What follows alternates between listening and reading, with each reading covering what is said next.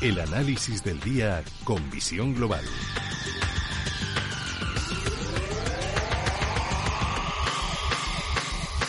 Y saludamos a Javier Martínez, socio director de Ursus 3 Capital, agencia de valores. Javier, muy buenas tardes.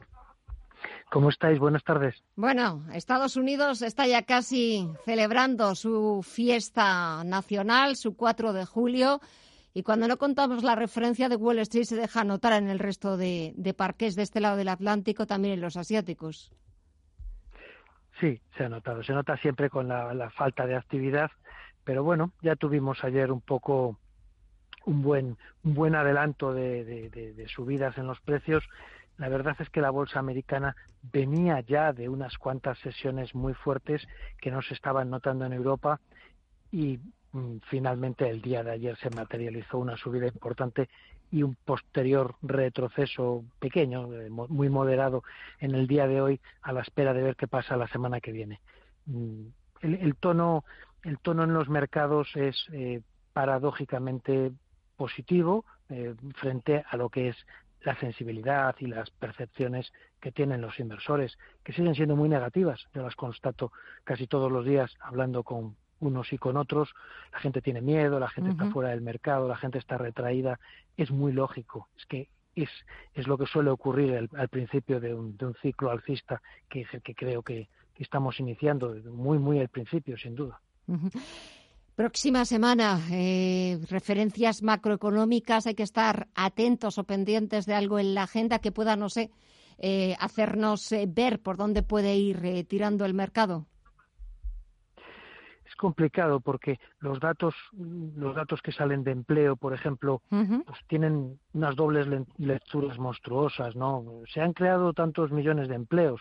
Ya pero es que se destruyeron 20 entonces claro eso es una eh, son unas cifras en las que te puedes poner a investigar y hablar con expertos y te dan dos, dos versiones en media hora y, se quedan tan tan tranquilos.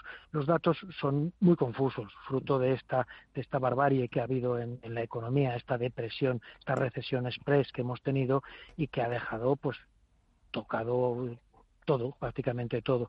Entonces, datos de PMI, datos de confianza, eh, los datos de confianza mejoran tremendamente con respecto al horror de tener las empresas cerradas. ¿Qué le vas a preguntar al gestor de compras de una empresa que está cerrada? Pues por lo menos cuando la medio abre parece que está repleto de, ilusión, ¿no? Entonces, es, complicado. Sobre todo lo que yo creo que el mercado sigue mirando es tema vacunas, tema investigación científicas, los rebrotes, a ver si de una, de, una vez eh, ya se aplanan las curvas, a ver si todo, todo, el, crecimiento que está habiendo de contagiados en, en, países como Brasil o India o bueno, tantos más y el propio Estados Unidos, pues se empiezan a moderar las cifras y, y mientras tanto, como, como las expectativas siguen hablando de rebrotes cuando venga otra vez el, mal tiempo, pues el mercado va a seguir sumido en las dudas y, yo creo que el mercado va a seguir de una forma moderada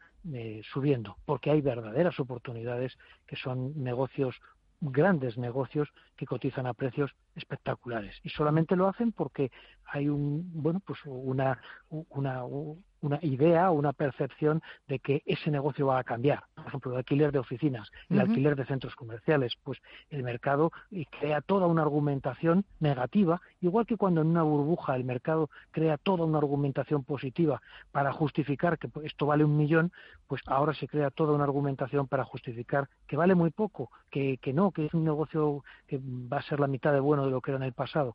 Y, en esas estamos. Y la verdad es que es complicado. Muchas veces esas argumentaciones tan negativas están cogidas con alfileres, el mercado se las cree, pero, pero luego el tiempo probablemente demuestre que no, no se cambiará tanto por el coronavirus. Espero que el coronavirus eh, pase y en un futuro pues quede ahí como un indicador de, de, que hay que tener un sistema sanitario, unas precauciones, unas prevenciones, unos sistemas de detección y la, y la forma de actuar cuando ocurra algo parecido, pero ojalá que el próximo venga dentro de 70 años.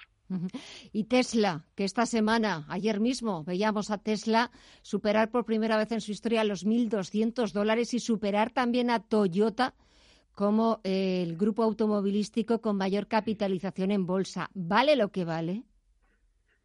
Yo creo que no, yo creo que no lo vale yo creo que no lo puede valer porque eh, Toyota también es muy hábil fabricando coches eléctricos y Volkswagen también lo es.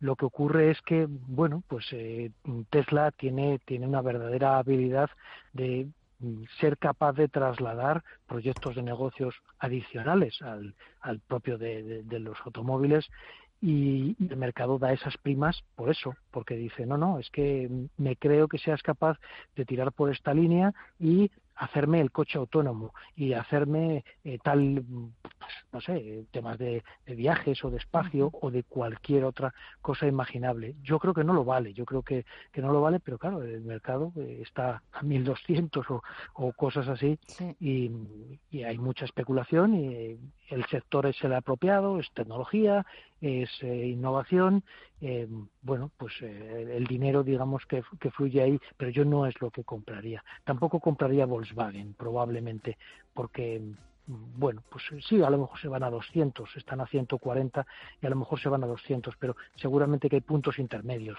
de negocios en los que parece que pueda haber bueno pues una, posibilidad de rentabilidad más elevada sin entrar en un, eh, en, un galimatías de, de, futuro. ¿eh? Pues veremos a ver cómo se va desarrollando todo de momento. Vamos a intentar disfrutar de este fin de semana. Javier Martín, socio director de Ursus 3 Capital, Agencia de Valores. Gracias como siempre por el análisis. Que descanses y disfrutes mucho y hasta la próxima. Un fuerte abrazo. Muchas gracias igualmente.